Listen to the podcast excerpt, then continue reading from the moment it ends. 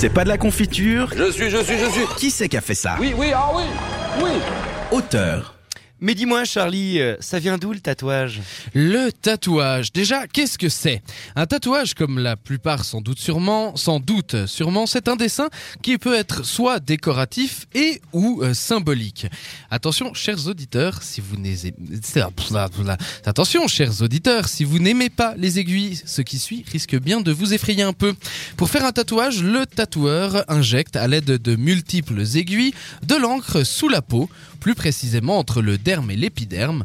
L'aiguille pénètre donc à une profondeur de 1 à 4 mm sous la peau, en fonction des types de peau bien sûr, des parties du corps, les zones les plus épaisses se situant dans le dos, les coudes et les genoux. Le tatouage est pratiqué depuis plusieurs milliers d'années dans le monde entier. Il peut être réalisé pour des raisons symboliques, religieuses ou tout simplement esthétiques.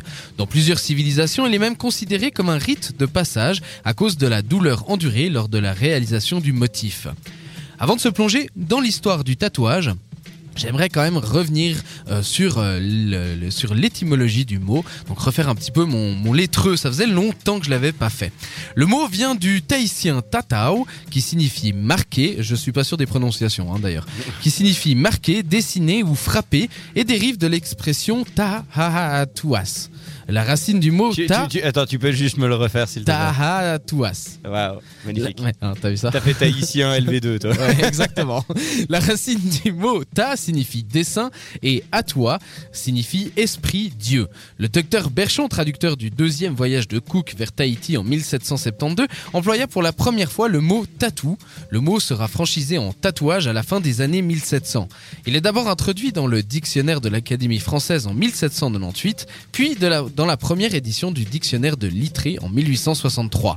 Dans sa prononciation, ce mot est commun à la plupart des langues polynésiennes comme bah, le samoan, le togian, le maori de Nouvelle-Zélande ou l'hawaïen. Au Japon, le tatouage traditionnel pratiqué à la, main est appelé irezumi.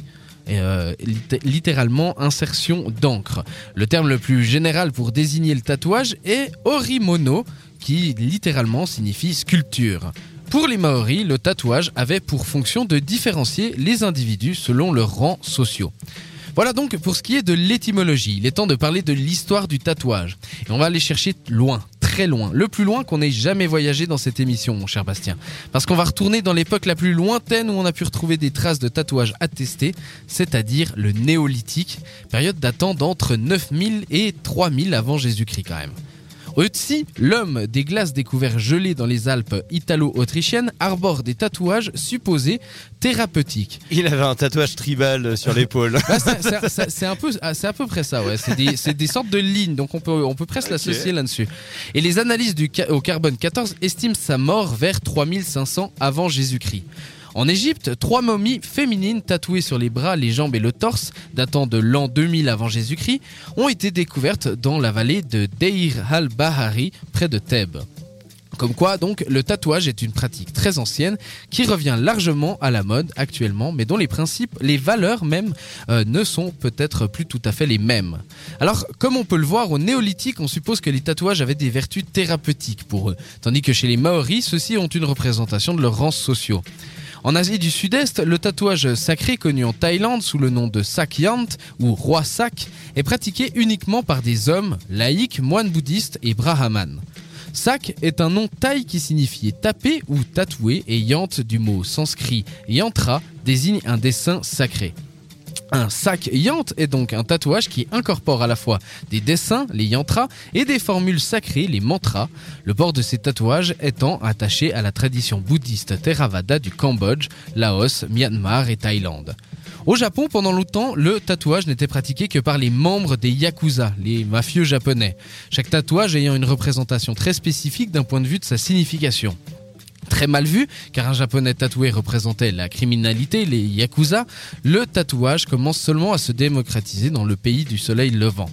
Une tendance qui se voit d'ailleurs dans le monde entier, car le tatouage est toujours plus à la mode, un changement radical qui se joue aussi dans la représentation que les gens ont du tatouage.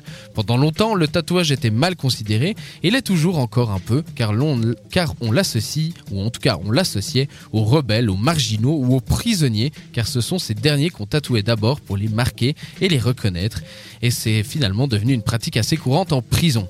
Avec sa démocratisation, ce point de vue a tendance à changer. Une démocratisation qui est du coup euh, plus, euh, qui a, euh, qui est due à plusieurs facteurs d'ailleurs. Amélioration des techniques de tatouage, du matériel, que ce soit les machines ou les encres utilisées, des mentalités ainsi que des styles existants. Et il y en a beaucoup, beaucoup, beaucoup. Et ça, on va le voir avec toi, mon petit Bastien. Eh oui.